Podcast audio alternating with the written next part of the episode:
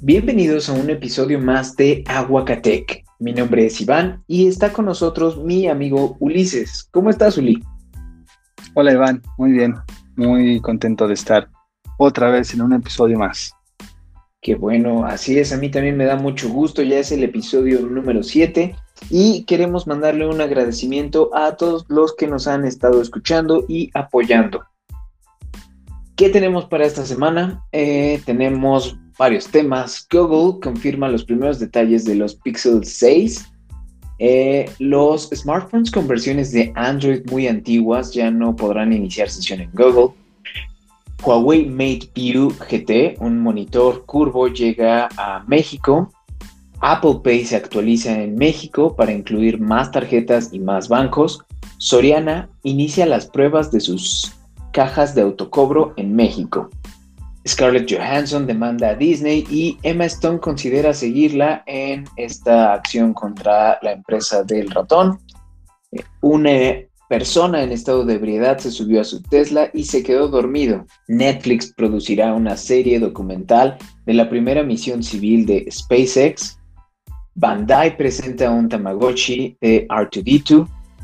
La serie de Lord of the Rings de Amazon Prime Video llegará a México el 2 de septiembre del 2022. Spotify.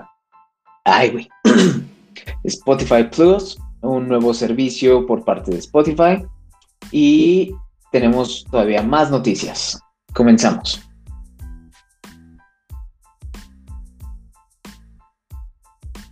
Bien, entonces, Google confirma los primeros detalles de los nuevos Pixel 6. ¿Qué nos tienes que contar aquí, Uli? Bueno, pues sin ningún previo aviso, simplemente Google lo anunció a través de Twitter, anunció los nuevos Pixel 6 y Pixel 6 Pro. Mostraron las primeras imágenes, eh, no dieron características. Bueno, hay que resaltar que deja por completo el nombre de XL en la versión que ahora se va a llamar Pro. Entonces ya son varias empresas que también toman esta iniciativa para, para llamarla su más eficaz dispositivo con este nombre Pro. Cuenta con tres cámaras en su módulo y una más de telefoto. También cabe recalcar que tiene su propio chip llamado Google Tensor que es este, un chip que ha sido muy eficaz en, en, los dispositivos de Google. Lo anunció igualmente a través de Twitter que esto va a ser 100% de Google Tensor y básicamente pues eso fue todo. Eh, anunciaron algunos colores, un, negrito, un dorado, uno blanco. Eh, no tenemos aún más información tan detallada. Eh, en cuanto sepamos más al respecto se los, se los haremos saber, pero está con Android 12 ya de fábrica. También tiene la presencia de Material View, que es Material View, que es la nueva estética que evolucionan a partir del Material Design y las nuevas opciones de seguridad y privacidad que, que Google ya ha estado compartiendo conforme estaban estos rumores de, de, la llegada del Pixel 6 y Pixel 6 Pro. Así es, Google ahora sí se está tomando en serio su apuesta por la telefonía al diseñar el software y manufacturar el hardware. Podemos decir que eh, en esta ocasión Google se lanza directo a competir contra los grandes de la telefonía que son Apple, Huawei, Samsung, y Xiaomi, integrando materiales premium y presentando un equipo de gama alta, realmente alta. ¿Cómo ves el nuevo diseño? ¿Te gustó? El diseño me encantó, se ve muy innovador, no tan esta versión ladrillos que estamos viendo ya en los teléfonos gigantes de todas las empresas. Eh, el Pixel 6 Pro, que es la versión más premium, tiene una pantalla de 6.7 pulgadas, con una resolución de QHD y una tasa de refresco de 120 Hz. El que no es llamado Pro, simplemente Pixel 6, es de 6.4 pulgadas, solo es Full HD y una tasa de refresco de 90 Hz. En cuanto al diseño, me gusta mucho porque el módulo de sus cámaras están el lado opuesto a lo que estamos viendo ahorita en, Huawei o en Samsung, que sus cámaras están eh, alineadas de arriba hacia abajo, por así decirlo, y Google está apostando por, por esta innovación y, me gusta. Eh, yo creo que si lo ves en la calle te das cuenta de que, mira, es un, Google Pixel, entonces está padre que Google esté tomando los mismos materiales premium que están usando las otras empresas, pero con su propia innovación y sobre todo con su nuevo chip. Es lo, más sobresaliente de esto. Sí, es un diseño que definitivamente roba miradas. A mí me agradó también la idea de... Eh, el módulo de la cámara, como dices, no, no fue puesto en vertical o no es un simple cuadrado o rectángulo vertical como lo que estamos acostumbrados, sino es un rectángulo horizontal y va de, de extremo a extremo, de izquierda a derecha y pues muy bien por Google. Ojalá y decidan traerlo a México y este año sí, sí lo veamos aquí con los distribuidores autorizados de Google. Esperemos que sí, porque hasta la fecha solamente lo podemos encontrar a través de algunos de Amazon, que te lo traen de Estados Unidos, y otros de Linio, si es 100% una tienda mexicana, que sí, sí los tienen en stock. Ok, mira, eso yo no lo sabía. Muy bien. Bueno, y también hablando de Google, este, anunció que ya no va a permitir la sesión a smartphones muy antiguos a sus cuentas de Gmail, em, obviamente a través de, de, Google a partir del 27 de septiembre los smartphones corriendo con Android 2.3.7 o versiones anteriores ya no podrán acceder ni a YouTube, ni a Maps, ni a Gmail, entre pues sus otras aplicaciones. Según lo que informó Google, esta próxima restricción es parte de sus esfuerzos para mantener seguros a sus usuarios. Esto quiere decir que pues estas versiones de Android ya están vulnerables a que sean pues hackeadas o se pueda filtrar información privada. Eh, repito, va a ser a partir del 27 de septiembre del 2021 y pues los lo más recomendable ahorita es que si hay alguien con un smartphone que tengan estas versiones de Android, si tienen ahorita la opción de poderlo actualizar, eh, es lo mejor porque después de esta fecha automáticamente las versiones que tengan este software ya no van a poderse actualizar. Entonces, lo que quiere hacer Google es que, a mi parecer, es que estos smartphones ya queden obsoletos y es algo muy común que ya está pasando con varias empresas.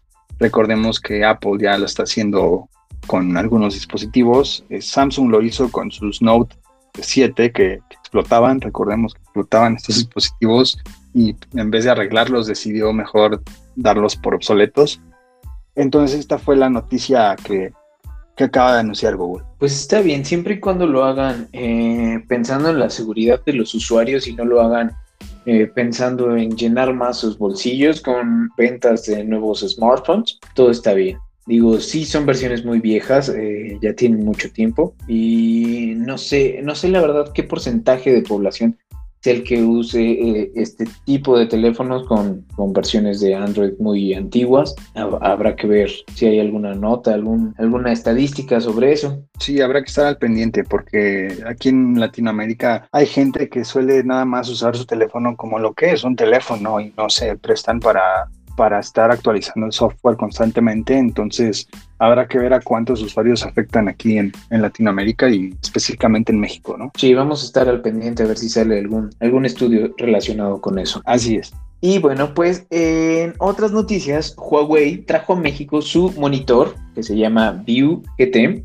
Es un monitor curvo de 34 pulgadas con una pantalla de 165 Hz de refresco, incluye Wide Range QHD, incluye también una barra de sonido estéreo con RGB y eh, a mi parecer lo de todo es que viene en un precio de 20 mil pesos, pero actualmente hay una oferta que eh, tiene descuento 5 mil pesos, o sea el precio final es 15 mil y te incluye una bocina de Huawei Sound X y unos FreePods Studio, unos audífonos de diadema de Huawei. La verdad es que la oferta está bastante atractiva. Pero aquí me queda una duda, Uli. ¿Me podrías explicar qué es el Wide Range eh, QHD? Sí, bueno, eh, como su nombre lo dice, el QHD, bueno, ya sabemos que es, es esta definición de píxeles dobleteadas, por así decirlo, a, su vida útil, es decir, que se pueden morir en un tiempo más añejado. Y el wide es que expande estos píxeles para que se pueda dar aún mayor la resolución de lo que conocemos el HDR, que es el High Dynamic Range, que es lo que hace que los mismos tonos negros den un color más opaco a lo que solemos ver en pantallas Full HD nada más, que se ve el, negro muy como gris. Y el white simplemente lo que hace es que se expandan más estos píxeles que de por sí ya están como que multiplicados al doble por ese ese QHD que ya tienen de, de fábrica. Ok, muy bien.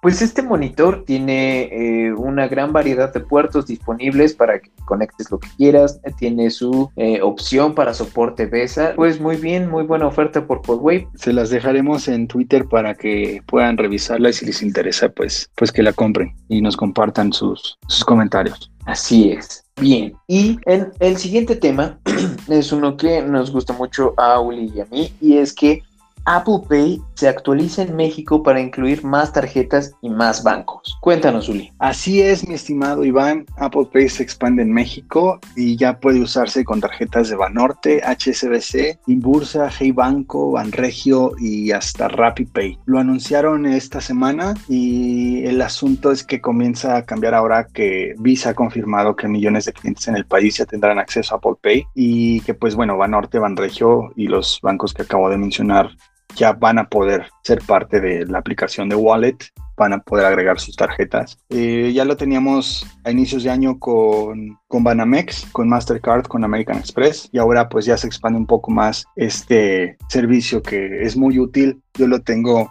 gracias aquí a la tiendita de a la vuelta puedo usar Apple Pay. es la verdad muy, muy, muy seguro, es muy eficaz, es rapidísimo y sobre todo pues no tengo por qué estar sacando mi cartera, ni siquiera tengo que llevarla, em, tampoco tengo que quitarme el cubrebocas para desbloquear mi teléfono, simplemente me detecta o puedo pagar desde el Apple Watch. Es muy útil, la verdad, quien tenga iPhone, eh, agreguen sus tarjetas y van a ver cómo, cómo si es un game change este, este Apple Pay. Acá por, por mi rancho no hay establecimientos que la acepten, pero pues sí me dio bastante gusto porque ya pude agregar por fin una, tarjeta que eh, funciona con Visa y pues estoy en la búsqueda de algún establecimiento que, que la acepte y ya, ya les contaré yo mi experiencia. Yo la tengo con Banamex y ahorita, bueno, con RappiPay, este, quise agregar una tarjeta de Bancomer y todavía no me deja a pesar de ya ser Visa. Nada más, pues ahí estaremos al pendiente cuando yo creo que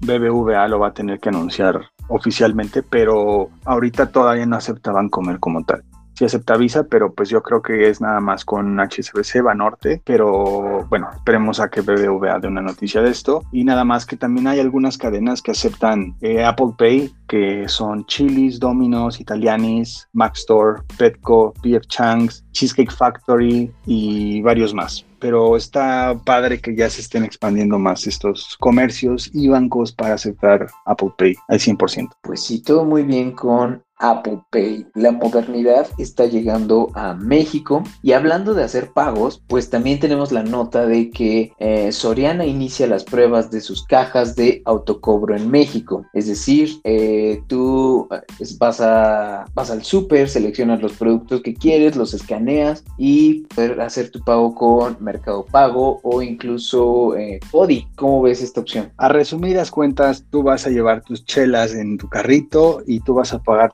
propias chelas sin que la cajera te esté viendo feo porque eres un borracho, ¿de acuerdo? Si ya nadie te va a juzgar por lo que sea que lleves en el carrito, simplemente vas, pagas todo eh, de manera anónima, por así decirlo, pero pues no es la primera tienda que presenta eh, este formato. Eh, está el caso de Walmart, yo me ha tocado ver ya algunas tiendas de Walmart donde tienen un, un sistema muy similar de cobro.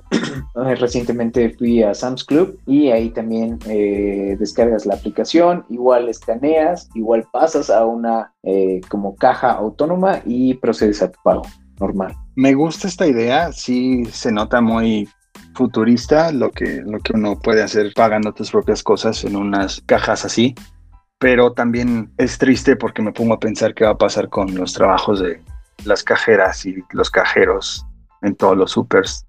Em, obviamente esto inclina que pues van a cortar empleados para, para que ya no estén haciendo estas funciones que hacen comúnmente en, los supers que estamos acostumbrados a ir. Pero pues bueno, esa es la noticia, ya, ya veremos qué pasa en un futuro. Sí, hay que esperar a ver cómo se, cómo se reajusta el, mercado y la oferta laboral, eh, específicamente en este tipo de supermercados de autoservicio. Eh, yo creo que probablemente sí se reduzca eh, en un número considerable los cajeros humanos. Sin embargo, creo que las mismas posiciones, las mismas personas que ya desempeñan el puesto de cajero, pues pueden asistir dentro de la tienda y, a final de cuentas siempre va a ser como, como el backup, el refuerzo de, del sistema automatizado inteligente de, que incluye la tienda digamos que un día se nos fue el sistema y quién nos va a cobrar si no funciona la maquinita, bueno, pues ahí entran los cajeros humanos, ¿no? Pero pues es muy temprano para decidir. Y en otros temas, Scarlett Johansson, aka Black Widow, demandó a Disney y dice que rompieron su contrato al haber estrenado la película por streaming en Disney Plus. Esto se volvió muy turbio ya que pues Disney no se esperaba algo así. La actriz menciona que en su contrato se le garantizó que el estreno de la película sería exclusivo nada más más para los cines y que su salario se basaría en gran parte por las ganancias de la película por taquilla, más no por cuántas personas la iban a comprar vía streaming a través de Disney Plus. Esto se volvió todo un show, un dimes y diretes entre la empresa y la actriz. Emma Stone la acompañó diciendo que le hicieron exactamente la misma jugada con la película de Cruella y la última actualización que hay entre todo este chisme es que Disney le respondió diciéndole que la demanda es especialmente triste y angustiosa, principalmente por la indiferencia ante la época en la que vivimos por la pandemia. ¿Qué opinas, Ah, pues es un tema complicado. Realmente el contrato de la película de Black Widow se hizo en tiempos prepandemia y si mal no recuerdo, todavía ni siquiera se estrenaba la plataforma de Disney Plus. Entonces, cuando se pactó hacer la película, pues nunca consideraron la existencia de la pandemia, nunca consideraron los cierres de los cines, no consideraron el tiempo que iba a tomar, porque la película lleva retrasada, bueno, duró retrasada poco más de un año, y ahora que ya se estrenó, pues dar su estrategia para no perderle a la película y, ha optado por e, este modo como híbrido, donde la estrena en salas de cine y al mismo tiempo la estrena por un, costo adicional en Disney Plus. Entonces entiendo a, las dos partes, entiendo a Disney que pues no quiere perder, que hace lo que puede con su negocio, y entiendo a Scarlett Johansson, a Emma Stone como actrices que pactaron eh, por algo, que firmaron un contrato esperando ciertas ganancias y al final que se vean reducidas porque eh, la misma película se estrena en streaming y que de esa plataforma no se le dé las ganancias que en teoría merecen, pues sí es también indignante. Eh, los reportes dicen que en el caso de Scarlett Johansson fácil está perdiendo por ahí de 5 millones de dólares más o menos. Entonces pues sí es, es muchísimo dinero y por el cual yo también estaría indignado. Lo que es muy cierto, bueno, obviamente no van a ser cinco pesos lo que Disney le habrá pagado a, Scarlett, pero también esta actitud que está tomando, como bien lo dice Disney, eh, es la indiferencia que está tomando a pesar de, haber una pandemia mundial y que ya no tengan consideración de que ella es privilegiada al ser actriz, eh, fama mundial, y gente mortal como nosotros o gente de escasos recursos tuvo que dejar su empleo, los tuvieron que correr, tuvieron que, nada más percibir 50% de su sueldo normal por esta pandemia. Por ese lado sí no me parece esta actitud que ya, que ya tomó. Pues eh, yo creo que depende del de, el enfoque con el que quieras ver esto, porque pues el reclamo no va como a la población, va a una de las empresas más grandes del mundo que está nadando en dinero. Y sí se las vio difícil durante la pandemia, Disney, pero no es algo como de lo que no se pueda recuperar o de lo que sepamos que, no va a poder salir, ¿me entiendes? No, claro, sí, no, no, no le está reclamando a, una empresa Godín que, que le deben 100 mil pesos, estamos hablando de una empresa que es de las más ricas del mundo pero sí creo que Scarlett está tomando una actitud mm, egoísta, por así decirlo, porque pues esta pandemia afectó a todos y tuvo que improvisar Disney para poder hacer oficial su película y aún así que estuviera en el cine, al igual que Cruella. Yo fui a ver Cruella al cine, eh, Black Widow no la vi en el cine, pero que estén tomando estas actitudes no me parece de lo más coherente al 100%, aunque entiendo también su postura. En cualquier lugar en donde yo llegue a laborar, si no cumplen con lo que me prometieron en un contrato, pues obviamente me voy a enojar. Claro, claro. Pues, pero bueno. habrá que esperar que cómo resultan las cosas. Va a ser una pelea muy fuerte entre abogados y pues con que le paguen a cada quien lo que se acordó y se le pague lo justo. Pues sí, a ver qué pasa con todo este chisme. Así es, ya les traeremos más chismecitos así. Aquí en Ventaneando Aguacate. Muy bien. ¿Y qué más tenemos, Uli? Bueno, hablando de Aventaneando Aguacatec, fíjense que en Noruega un hombre en estado de ebriedad se subió a su Tesla Model S y comenzó a manejarlo. El personaje este se quedó dormido durante el viaje mientras el autopiloto del, carro estaba activo, por lo que el sistema detectó que ya no había nadie controlando el volante y detuvo el carro de forma segura. Eh, según la gente que pasaba sobre la autopista, vieron este Tesla circulando, pero su conductor estaba aparentemente pues inconsciente y lo que hicieron fue filmarlo por la carretera con la cabeza abajo sobre el volante por más de un minuto cuando por fin el auto pues se detuvo. Cuando el auto por fin ya se detuvo, los demás automovilistas intentaron despertar al conductor, quien todavía estaba aparentemente pues inconsciente.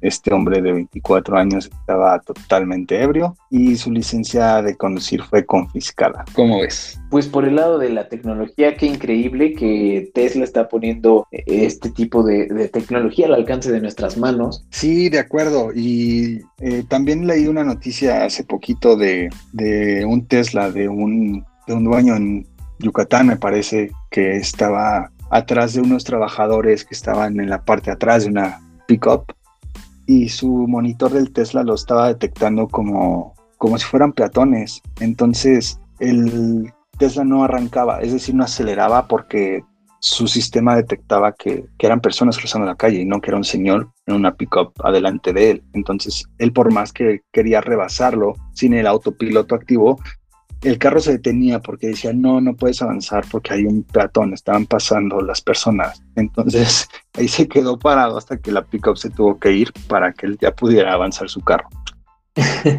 pues sí, de, nuevo, está bien tener esta tecnología y qué bueno que se está implementando. Ojalá pronto se pueda extender a marcas eh, más generalistas o, de acceso más fácil y que puedan seguir previniendo accidentes, ¿no? Así es. Bueno, y en otras noticias, y al mismo tiempo hablando de Tesla y de Elon Musk, Netflix va a producir el documental Countdown. Este documental va a seguir la primera misión civil de SpaceX. Cubrirá un total de cinco episodios para toda la misión y será coproducido por Time Studios y dirigido por Jason Hire, el creador de The Last Dance sobre Michael Jordan. ¿Tuviste esta serie documental, Uli? Sí, un gran documental, yo creo que de, los mejores documentales que he visto. Yo no he tenido oportunidad de verlo, bueno, y ya sabes, no, no soy tan fan de, del deporte en general, pero pues sí me ha llamado la atención y me lo han recomendado mucho. Tendré que darle una oportunidad. Sí, este, entre paréntesis, es una, una serie, un documental que te atrapa desde el primer episodio y te enseña la vida, no nada más dentro de la cancha de, pues, de la leyenda que fue, sino también de, de cómo él era fuera de la cancha y la disciplina que tuvo. Entonces, muy, muy bien dirigida eh, esa serie. Excelente, pues entonces podremos esperar un producto de calidad eh, para este documental de SpaceX.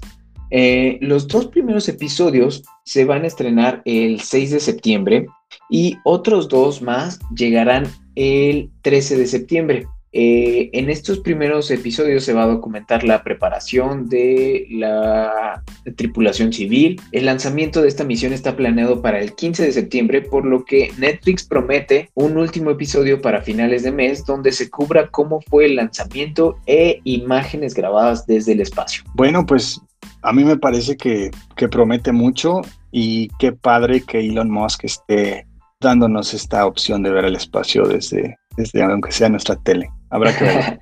sí, habrá que esperar para verla. Digo, ya falta poquito.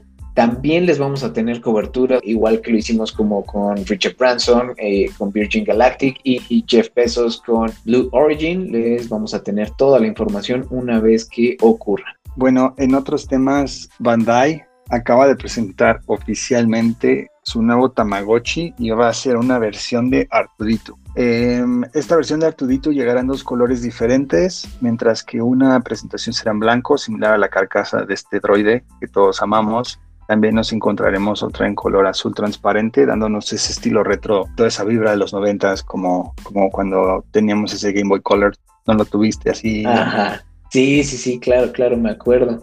No fue Game Boy Color, fue un Game Boy Advance, bueno, el que yo tuve, pero sí, sí, totalmente entiendo esta vibra noventera. Bueno, pues así se va a ver este Tamagotchi. Eh, si quieren ver las imágenes, se las vamos a dejar también en, Twitter. Eh, la parte frontal va a ser una pantalla de 20 por 30 píxeles. Obviamente, pues Tamagotchi no le podemos exigir gran cosa. Con 19 habilidades distintas a lo que estamos ya acostumbrados a, a tener en un, en un Tamagotchi. Bueno, lo bueno de todo esto es que pues el Tamagotchi no ha muerto. Em, sabemos que Bandai lo ha tenido Tamagotchi a varios personajes durante todos estos años y que no muera el Tamagotchi es algo, algo bonito porque cuando yo veo de repente que Bandai anunció un Tamagotchi de no sé qué, de esto, del otro, es padre porque pues me recuerda a esos tiempos de, niño cuando uno, uno recién tocó un Tamagotchi y, se emocionaba, ¿no?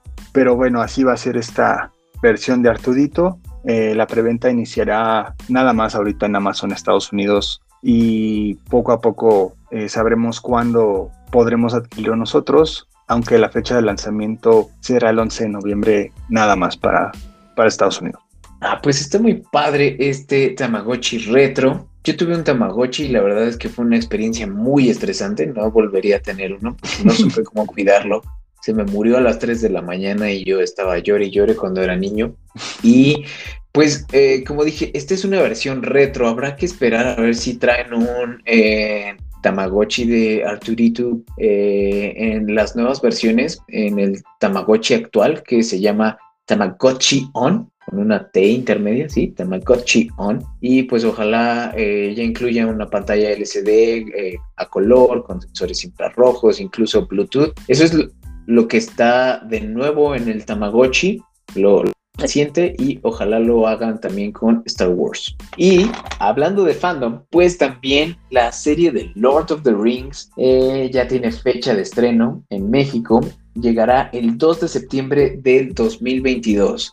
¿Estás emocionado por esta serie, Uli? Sí, soy muy, muy fan del Señor de los Anillos, del Hobbit, todo lo que tenga que ver con esta franquicia me encanta, de Legolas, de, Bilbo, de Frodo, de Gandalf, me, encanta. Sí, pues eh, ya está eh, súper esperada esta serie. La verdad es que no habían sacado como material oficial y apenas con este anuncio publicaron la, la primer foto. Igual la vamos a tener en el Twitter ahí por si la quieren checar. ¿Qué es lo que se ve en el fondo, Uli? ¿Es Minas Tirith? No, me parece que es Valinor. Eh, se ve muy parecido a cuando en la 1 llega Frodo y lo salvan de, estar agonizando. Eh, Valinor supone que en la franquicia es la ciudad donde van los, los elfos cuando mueren. Em, e, e, es lo que yo veo en la foto. Obviamente no tenemos ningún detalle más a fondo, pero se ve que es una tierra de elfos y parece Valinor por, por lo que ha anunciado Amazon.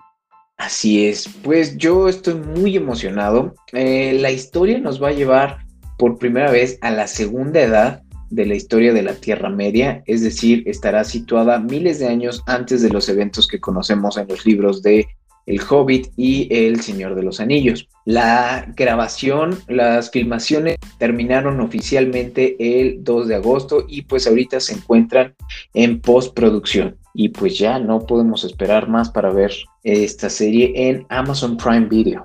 Septiembre del 2022 está muy lejos, pero yo creo que promete bastante esta serie. Valdrá la pena la espera. Ojalá sí, es lo, es lo que han anunciado y es lo que dicen todos los trabajadores de Amazon que están involucrados en el proyecto, que la serie nos va a sorprender. Pues esperemos que así sea. Muy bien, en otros temas, Spotify está probando una nueva suscripción para su servicio de streaming eh, llamado Spotify Plus, que va a costar aproximadamente 20 pesos o incluso menos. Este plan incluye publicidad, aunque siguen pruebas, pero pues Em, no sé qué tan conveniente sea, aunque pues si es un plan más barato a lo que solemos pagar, pues bienvenido sea, habrá que probarlo. Esta propuesta nos da la posibilidad de elegir qué canciones queremos escuchar en lugar de depender de lo que la plataforma quiera mostrar de forma aleatoria y de las listas de reproducción que nos proponga, eh, pues elimina el límite de seis canciones que podemos cambiar en una hora en la versión gratis, aunque de todos modos no encontraremos, nos encontraremos perdón, con, con anuncios ocasionales. Pues está muy bien esta oferta, analizando los números fríamente de Spotify. Según ellos, eh, su número de usuarios activos es de 365 millones, pero 165 millones de usuarios pagan la suscripción, por lo que este plan económico puede ser una alternativa para generar más ingresos y está padre, es, es algo muy similar a lo que está proponiendo YouTube también con su suscripción Premium Lite, que en el caso de YouTube te elimina anuncios a la hora de ver tu video, pero no te da las funciones como de YouTube Music o de eh, Watch Background, que tú estás viendo el video y puedes apagar la pantalla de tu teléfono y el video pues se sigue reproduciendo, tú escuchas el audio. E, es, una función muy similar, digo, aquí te dan funciones como de adelantar canciones, escoger la canción que quieres sin tener que iniciar reproducción aleatoria, pero te siguen saliendo anuncios.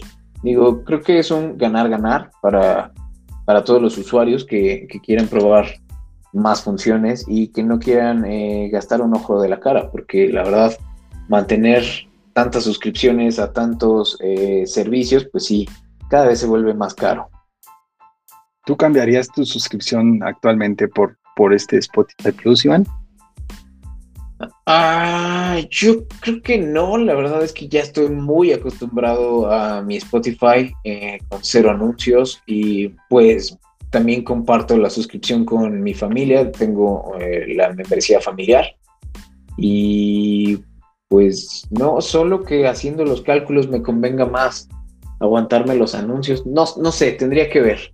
¿El precio oficial son 20 pesos o todavía no está decidido? No, todavía no, aunque para algunos usuarios selectos, ahorita digo, es, un, es una prueba que está haciendo Spotify aún, pero es de 99 centavos de dólar, es decir, 19 pesos en México. Mm, haciendo la comparación en cuanto a dinero, pues obviamente nos conviene muchísimo más esta opción, pero en lo personal yo tampoco la cambiaría porque sí suelo de repente encerrarme en mi mundo y nada más estar con mi música y que de repente llegue un anuncio de suscríbete a Huacatec. Pues no, la verdad no. sí, como que interrumpe todo y, eh, ¿cómo se dice? ¿Te, te quita el mood? Sí, ese mood chill que ya tienes en, tu propio mundo con tu música, eh, como que te corta esa inspiración y dices, ah, ah". Exacto, ándale, te, corta la inspiración y, un gran momento que puedes estar pasando tú, eh, pues se ve opacado por, por el anuncio, suscríbete a Spotify Premium. No, pues no. Exactamente, pero bueno, habrá que esperar cuando llegue, lo probaremos.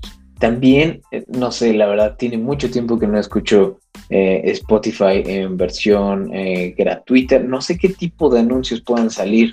Lo recuerdo y definitivamente deben de ser anuncios de suscripción al servicio premium de Spotify, pero si te enrolas en este plan... Sí, yo creo que patrocinadores que estén asociados con, con Spotify, digamos, no sé, Mercado Libre, me acuerdo que salían anuncios de eso, o, de ya viene el buen fin, de tal fecha, tal fecha, acuérdate de comprar algo al buen fin o cosas así. Ok, ok. Sí, pues será cosa de evaluarlo y eh, hacer cuentas. Igual sigo creyendo que es una gran estrategia y un gran paso de Spotify para generar más ingresos y pues eh, mejorar su servicio. Sí, así es. Y bueno, entre otras noticias, tenemos algo de Sony. Pues sí, fíjate que Sony está muy contento porque reportó que aumentó sus ingresos a más de 1,800 millones de libras. Esto porque la demanda de su consola de videojuegos, el PlayStation 5, aumentó durante la pandemia. Real aumentaron por ahí del 25% durante el segundo trimestre del año. Y pues estos son excelentes noticias para Sony, pero ahora Sony se quiere pasar de codicioso. Pretende cerca de 15 millones de consolas de PlayStation 5 de aquí a marzo 2022 y la verdad es una cifra improbable, ah, por no decir imposible con todos los factores que entran en juego como el precio de la consola, la escasez de semiconductores, que pues al final es, un factor muy importante aquí, y la misma economía, digo, no, no sé qué tan viable sea pensar que se puede alcanzar esta cifra. ¿Cómo ves la ambición de, de Sony? Pues el fandom que tienen especialmente en Europa es quien les ha dado todos estos números y recordemos que en Europa fue cuando se vendía esto como pan caliente, incluso gente comprándolos en reventa por hasta el triple del precio. Eh, no me sorprende, tampoco me sorprende que sea un poco mayor a Xbox, pero también vienen sus contras porque a pesar de que es la consola que innovó, porque digamos un Series X solo cambió eh, en diseño y cosas internas, pero el control es el mismo. El PlayStation 5, en cambio, sí tiene un control que cambia su generación anterior. Eh, su diseño es impactante, es futurista, pero de este lado del charco, digamos, en este continente americano, esos números no son totalmente de lo que se vendió en América.